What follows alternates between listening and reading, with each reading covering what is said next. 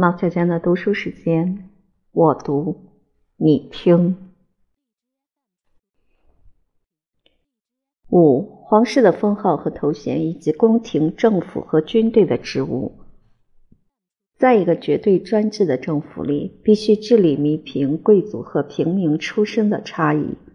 只有君王是一切荣誉的泉源。个人无论是在皇宫或是在帝国。地位的高低完全凭着皇帝武断意愿所赐予的头衔和职务。从威斯巴乡到亚历克修斯·科穆南努斯的一千多年之中，最高头衔奥古斯都可以任意授予在位国君的儿子或兄弟，凯撒则为第二号人物，至少也能列名在第二位阶。生性狡黠的亚历克修斯为了避免违背诺言。曾经将凯撒头衔应许给一个势力强大的同事，那是他一个姊妹的丈夫。他同时又要奖赏忠诚的弟兄艾萨克，但是不愿让他升为奥古斯都，成为自己的共治者。于是，在奥古斯都和凯撒这两个头衔之间插入一个新设立的高阶职位——灵活而又富于弹性的希腊语。容许亚历克修斯将奥古斯都和皇帝两个字合二为一，产生塞巴斯托克拉特。这个声调十分响亮的头衔。艾萨克着升到凯撒之上，位于宝座的第一层。群众反复呼叫这个名字。他与统治者的区别在于头部和脚部装饰的差异。只有皇帝可以穿着紫色或红色的官靴，头戴皇冠，或是模仿波斯国王三重冠式样。这是一顶布或丝绸制作的金字塔形高帽，上面缀满各种珍珠和宝石。黄金制成的水平圆圈和两个拱门构成冠架，在顶部的位置，也就是拱门相接的地方，安上一个圆球或是十字架。两串下垂的珍珠挂在面颊的两边。塞巴斯托克拉特和凯撒的官靴不是红色，而是绿色。他们所戴的头饰或皇冠呈开口状，贵重的宝石要少很多。想象力极为丰富的亚历克修斯又设立大军和军两种官名，声调和意义都让希腊人感到满足。位阶与凯撒平行或稍低一级。这些名字含有高于或优于奥古斯都这个简单称呼的意味。后来，罗马君王这个神圣和原始的头衔奥古斯都贬低，成为拜占庭宫廷加于亲戚或奴仆的尊称。亚历克修斯的女儿用极为愉悦的态度赞誉将希望和荣誉划分等级的巧妙做法，就连毫无知识的人也都明白这些名词的含义何在。他的继承人出于自负的心理。很容易增多这一无一无是处的词典。他们对所宠爱的儿子或兄弟尊以“主上”这个更崇高的称呼，规定新的服饰和赋予新的特权。这一切都紧随在皇帝之后。五个头衔如下：其一为主上，其二为塞巴斯托克拉特，其三为凯撒，其四为大君，其五为君。这些只授予和他有血统关系的皇族，他们靠着皇帝的威严反射出耀眼的光芒。由于没有实际的职务，也无法发挥功能，他们的存在不能发挥作用，具有的权势极不稳定。无论在哪一个君主国，政府的实际权力必然分别掌握在皇宫和财务大臣，以及舰队和军队的将领手里。这些职务的头衔有不同的称呼。经过时代演变以后，像是伯爵、统领、法务官和财务官的地位在无形中下降，他们的仆从反而爬到头上，享受国家最高的荣誉和地位。其一，君主国的一切政务都得让君王亲自过问，主持皇宫事务和礼仪的部门最受尊敬。查士丁尼在位时，负责管理宫廷的职责是最受人重目。现在完全为首席小司所取代。这个职位的原始功能只不过是管理皇帝的衣柜而已。后来的权限扩大到有关仪式典礼和奢侈生活的全部业务，而且还手持银棒，主持各种公开露面和私人接待的觐见事宜。其二，在君士坦丁的古老体制之中，主祭官称呼只用于财务的管理人员，各部门的主管官员分别称为疆域、驿站、军队和公司金库的主祭官。至于总管法律和税务的最高长官，称为大主祭官，地位相当于拉丁王国的财务大臣。他用监督的眼光注视着民政实施的状况。在他的手下协助工作的人员，像是城市的市长或郡守，以及首席秘书，掌管印玺、档案和专供皇帝签字的红色或紫色墨水。外国使臣的引荐和传译，则由首席通事或通事负责。这两个名字来自土耳其语，仍旧使用于土耳其政府。其三，御前侍卫从卫兵的低微身份和职务，在不知不觉中升到将领的地位。东部和西部的军区，欧洲和亚洲的军团，经常处于分裂的状况。最后，还是侍卫长拥有地面部队的绝对和整体的指挥权。首席御马侍卫最早的功能是照料皇帝骑兵的马夫，逐渐成为侍卫长派往战场的部将。他的职权扩展到皇家马厩、骑兵部队和皇帝狩猎和放鹰的队伍。首席行军长官是军营的首席军法官。首席佩剑卫士负责指挥卫队。首席马厩总管。这和侍从等分别是法兰克人蛮族部队和瓦兰基亚人或英吉利人这些外国佣兵的首领。拜占庭军队士气涣散，毫无斗志。这些佣兵部队成为最有实力的核心组织。其次，水师由大公爵负责指挥。当他不在场时，他们要服从舰队首席的命令，或是取代这个职位的埃米尔或水师提督。这个名字来自萨拉森语，成为现代欧洲的通用语言。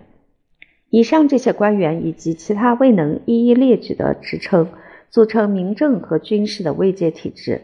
他们的官阶和信奉、服饰和头衔、相互之间的礼节和受尊敬的地位，都要用尽心机来保持制衡。比起确立一套管理自由人民的制度更为复杂。当这个失去基础的结构永远埋入帝国的废墟之中，发电形成自负和奴役的纪念碑，就这方面而言，已近乎完美的境地。六，皇帝的尊荣和权势，以及对使臣的接待，人类将最崇敬的头衔和最卑顺的礼仪奉献给最高神明，出于谄媚与畏惧。用在与我们秉性相同的造物身上。戴克里先从波斯的奴性统治借用的崇敬方式，是匍匐在地面亲吻皇帝的脚，却能一直保持下来，而且变本加厉，延续到希腊王国最后的朝代。除了星期日出于宗教更为高傲的动机，暂时不使用这种礼仪之外，反在其他日子觐见皇帝的人员。无论是授予冠冕和紫袍的王侯，出使代表独立君主的使臣，亚洲、埃及或西班牙的哈里发，法兰西或意大利的国王，古罗马的拉丁皇帝，都要行使这种带有屈辱性的礼节。克雷莫纳主教勒特朗德进行交涉，强调法兰克人的自由精神和他的主子奥托的尊严。然而，他那诚挚的性格无法避免第一次觐见表现出卑躬屈节的态度。当他趋近宝座之际，金树上的小鸟发出啾啾的鸣声，同时两只金狮蹲伏在地，连连怒吼。勒特普朗德和两名随员迫得只有屈服行跪拜之礼，全身趴伏，连接三次用前额叩地。在他站起来的刹那之间。有种机械装置将宝座从地板提升到造景的高度。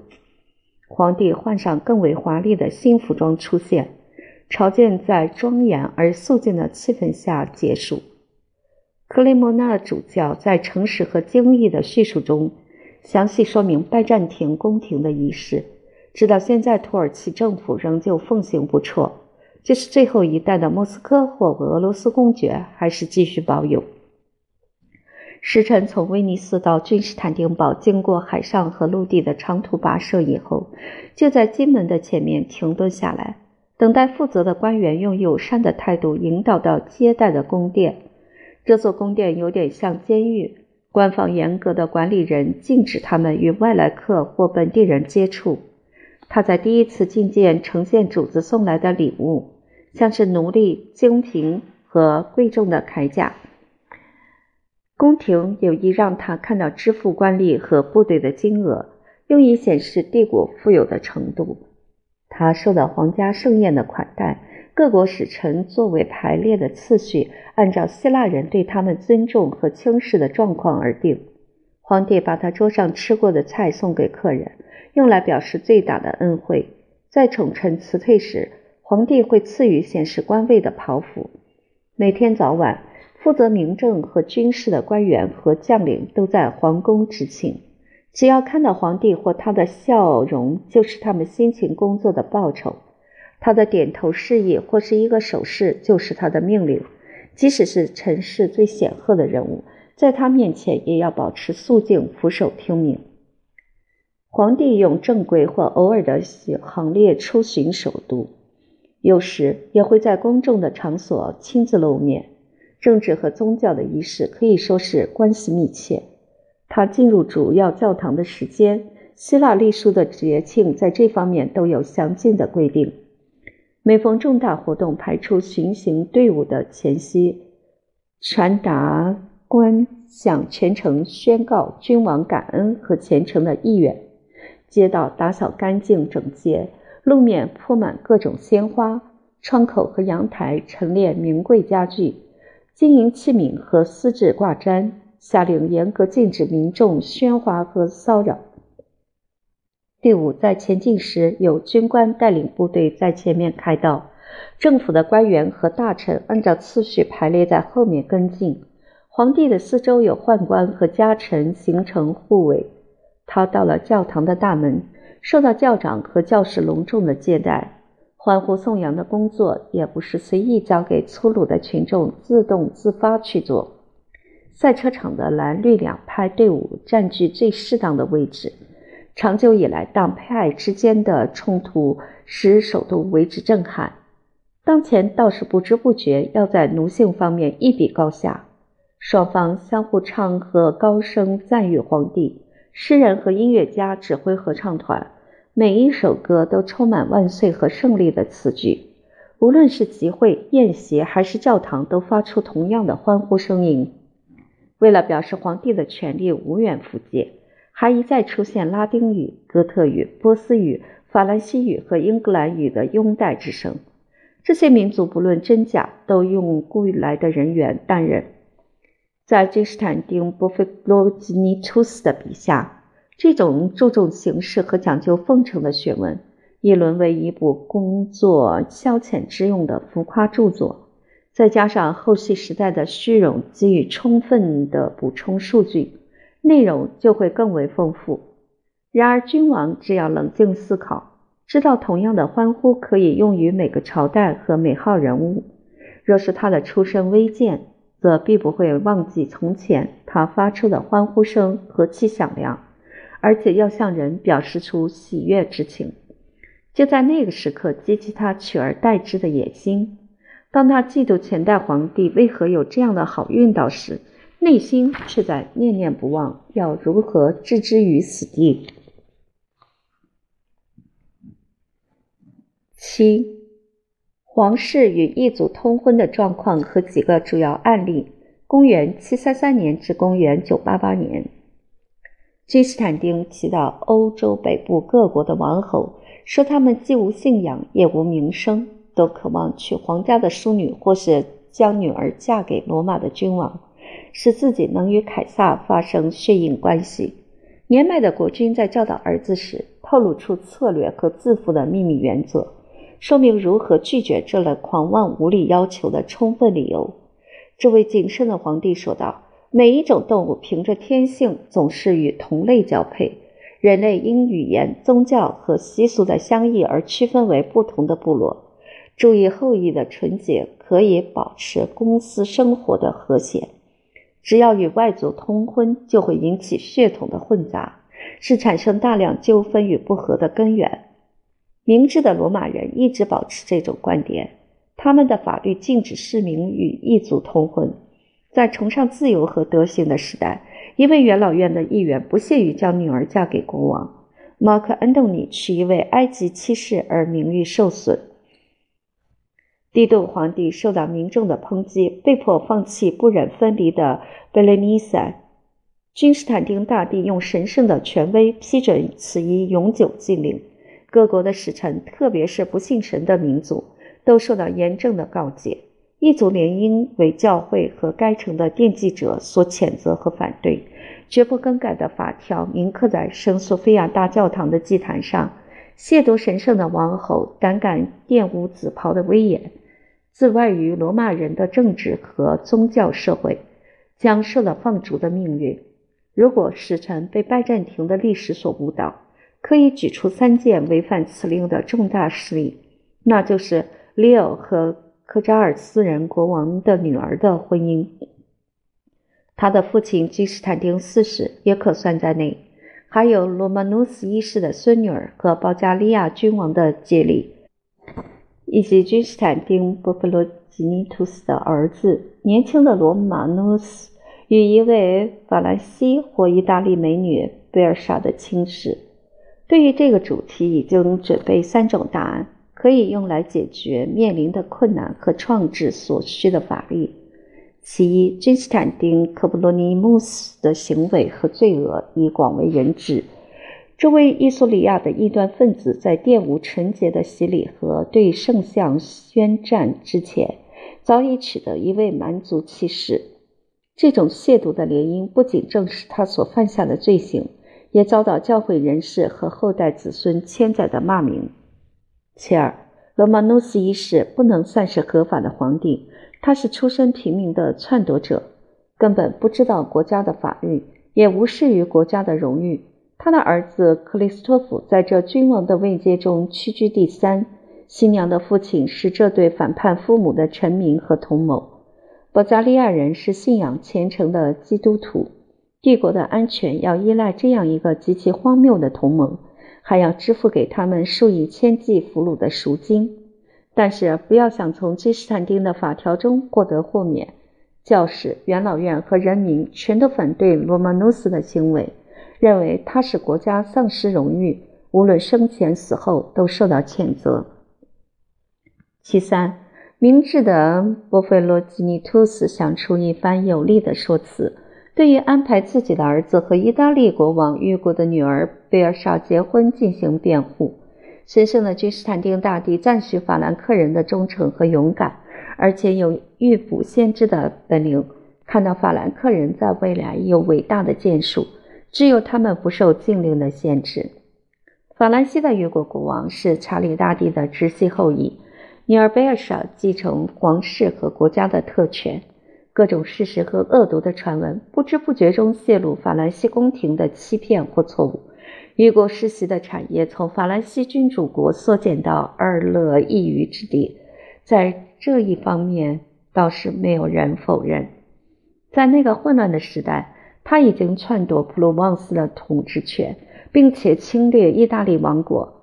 雨果的父亲是一个没有出任公职的贵族。要是贝尔莎的母系血印是出自加洛林王朝，那么每一个世代都玷污着私生子的羞辱或邪恶的罪行。雨果的祖母是名声大噪的沃德拉达，是另一位洛泰尔的侍妾，而不是妻室。他的通奸、离婚和第二次的婚礼。激起梵蒂冈雷霆之怒的反对。雨果的母亲被称为伟大的贝尔莎，先后成为阿尔勒伯爵和托斯卡纳侯爵的妻子。法兰西和意大利对于他惊世骇俗的勇气感到极为愤慨。在他到达六十岁的高龄，那些在各阶层的爱人为了满足他的野性，甘愿成为忠诚不二的奴仆。来自母系的淫乱先例为意大利的国王所效仿。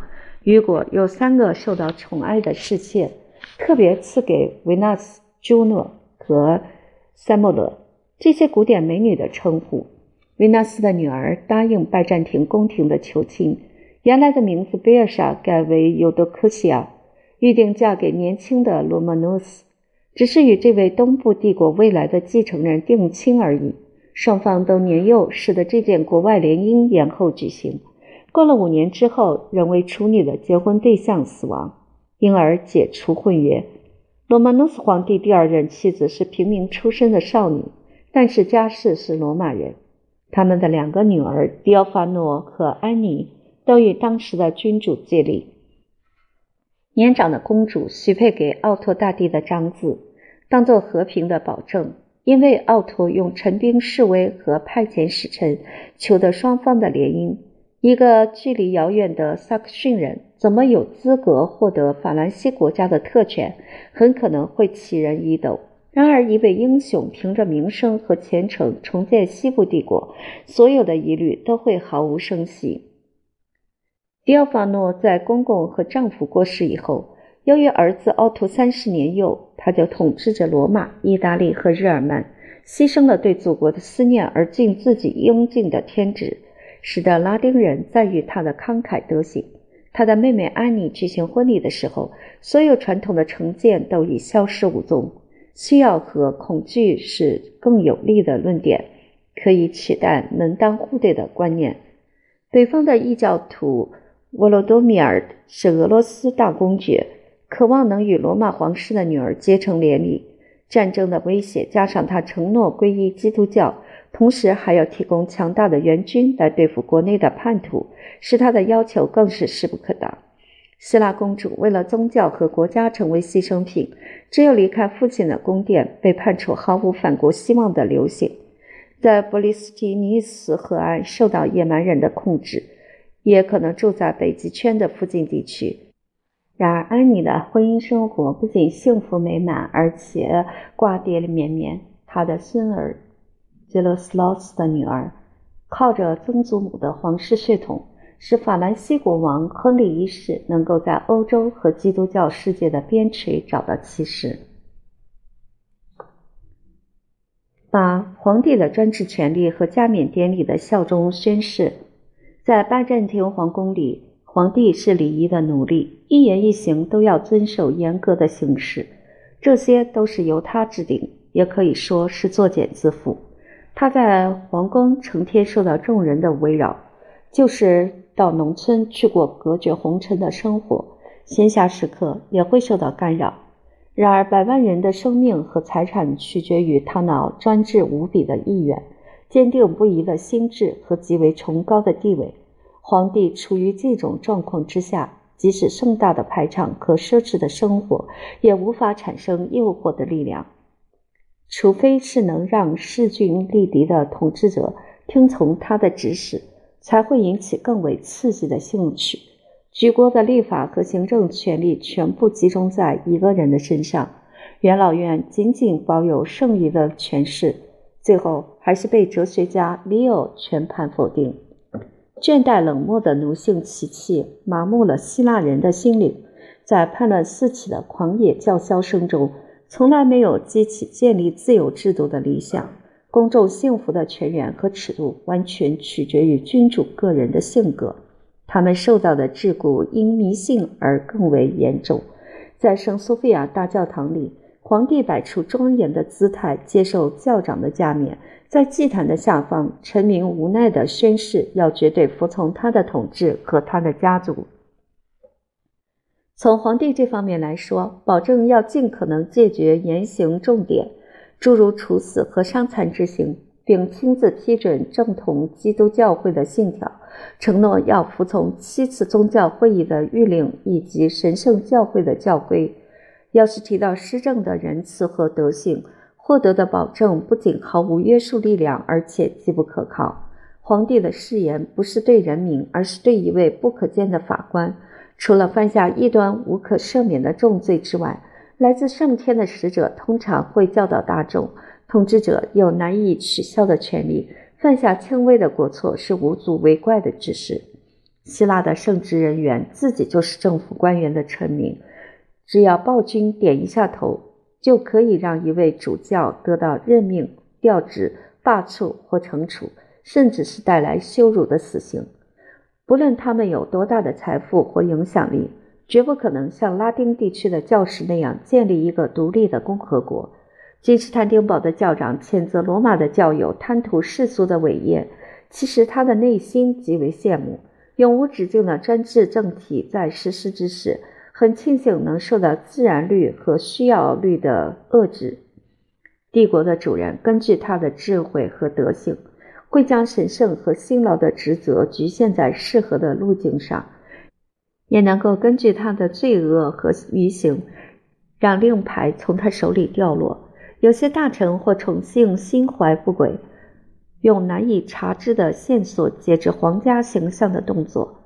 他们着手谋求私利，不惜对公众进行镇压。在极为重要的关键时刻，一个身为奴隶的民族所具有的理性或善变，可使绝对专制的君王心怀畏惧之感。经验已经证明，帝王的权力只要扩大和延展。就会在权力的安全和实质方面有所丧失。九，希腊人、萨拉森人和法兰克人的军事力量。不论专制君王使用哪些头衔，或是断言他有哪些权利，唯一的依靠还是武力，用来保护自己，对抗国外和国内的敌人。从查理大帝时代到十字军东征。整个世界为三个主要的帝国或民族所占有，就是希腊人、萨拉森人和法兰克人，相互之间经常发生争执。他们所具有的军事实力取决于勇气、兵法和财富是否服从掌握最高权力的首长。毕竟，首长可以运用举国之力下令发起作战行动。希腊人在第一个因素勇气方面远落对手之后。至于战争条件的第二和第三个因素会优于法兰克人，而与萨拉森人在伯仲之间。一、希腊人的水师和对地中海的控制。希腊人富有资财，能够花钱买的穷困民族的服役，维持一支水师，保护漫长的海岸免受敌人的骚扰。君士坦丁堡从贸易获得互惠的利润。可以用黄金换来斯拉夫人、突厥人、保加利亚人和俄罗斯人的流血牺牲，凭着他们作战的英勇，才有尼西弗鲁斯和齐米塞斯的胜利。要是带着敌意的民族过于靠近边界，产生压力，就会将他们召集起来防卫国家的安全。对于更为遥远的部落，能够安排协调良好的攻击，就会使入侵的对手愿意和平解决。控制地中海从塔内斯河口直到赫尔克里斯之柱，这是君士坦丁的继承人一贯的主张。通常可以达成这项成就，他们在首都储备充足的海上补给艇和技术熟练的工匠。希腊和亚细亚的地理位置、绵长的海岸线、深入的海湾以及众多的岛屿，使得臣民习于航海术的训练和操作。威尼斯和阿尔马菲的海外贸易为帝国的舰队供应所需的海员。自从伯罗奔尼撒战争和波尼战争的时代以来，造船的技术水准已经视为对于君士坦丁堡的造船者而言，如何构建巨大的机具，能够安排三列、六列和十列的划桨，上下交错运动，不致产生相互的干扰，这些技术都已失传。就是现代的工程师也无法了解当年的状况。拜占庭帝国的德罗摩尼支持快速帆船或轻型战船，只有双层长桨，每层安装二十五排座椅，每个座椅有两名划桨手，分别操作在船只两边的木桨。此外，我们还要加上船长或白副长，在作战时有持甲二护从陪同站在舵楼甲板。两名舵工负责操舵，两名军官位于船首，一名处理船锚的升降，一名负责指示目标操作液体火的喷管，用来对付敌船。全体船员在这门技艺发展的早期，服行水手和士兵的双重职责，配备防御和攻击的武器，像是使用在上层甲板的弓和箭。也可以从下层桨架的射口中用长矛刺杀敌人。有时所造的战船体积较大，而且结构更为坚固，这也是事实。战斗和航行的工作就要加以律定，配置七十名士兵和两百三十名水手。水师的主要的部分还是轻型船只，体积的大小以易于操控为原则。伯罗奔尼撒半岛的马里亚海峡自古以来白浪滔天，很容易发生海难事件。一支皇家舰队只要在陆地运过五里的距离，就可穿越科林斯地峡，免于绕过伯罗奔尼撒半岛，饱受风涛之苦。从修昔底德时代以来，海战战术的原则并没有经历任何改变。一支分遣舰队的战船前进接战，仍旧摆出新月形的阵势，冲向当面的敌军，想尽办法要用尖锐的船首撞角冲击对手柔弱的船舷，用结实的木材建造抛掷石块和标枪的弩机。安置在甲板的中央，用吊杆举起装着武装人员的篮筐，能有效地登上敌舰实施肉搏战斗。现代的海事手册罗列各种信号的术语，不仅明确而且详尽。要是用古代指挥旗的位置和颜色来表示，就不够精准。在漆黑的夜晚，追捕、攻击、停止、撤退。突围列阵的命令都是领导的旗舰用灯光来传达。陆地的烽火信号在高耸的山岭之间传送。八个烽火站的传递线可以控制五百里的空间。萨拉森人在塔尔苏斯的敌对行动，几个小时之内可以通报到君士坦丁堡。希腊皇帝为了占领克里特岛，军备整建的工作非常详尽细密。从而可以估算出他所具有权势和实力。一支舰队有一百一十二艘战船以及七十五艘潘菲利亚型船只，建造的地点是在首都爱琴海的岛屿以及亚细亚、马其顿和希腊的海港。载运三万四千名水手、七千三百四十名士兵、七百名俄罗斯人，加上五千零八十七名马尔代特人。这些马尔代特人的祖先是从黎巴嫩斯山区迁移过来，每个月要支付的费用是三千四百个金币，大约是十三万六千镑。所有的武器和机具、衣物和亚麻布、面包和饲料，以及各种补给品和器皿，列出的清单更是数量惊人，使我们对皇帝的想法感到不解。因为如此大费周章去征服一个罪尔小岛，实在说不过去。但是要用来建立一个兴旺的殖民地，倒是绰绰有余。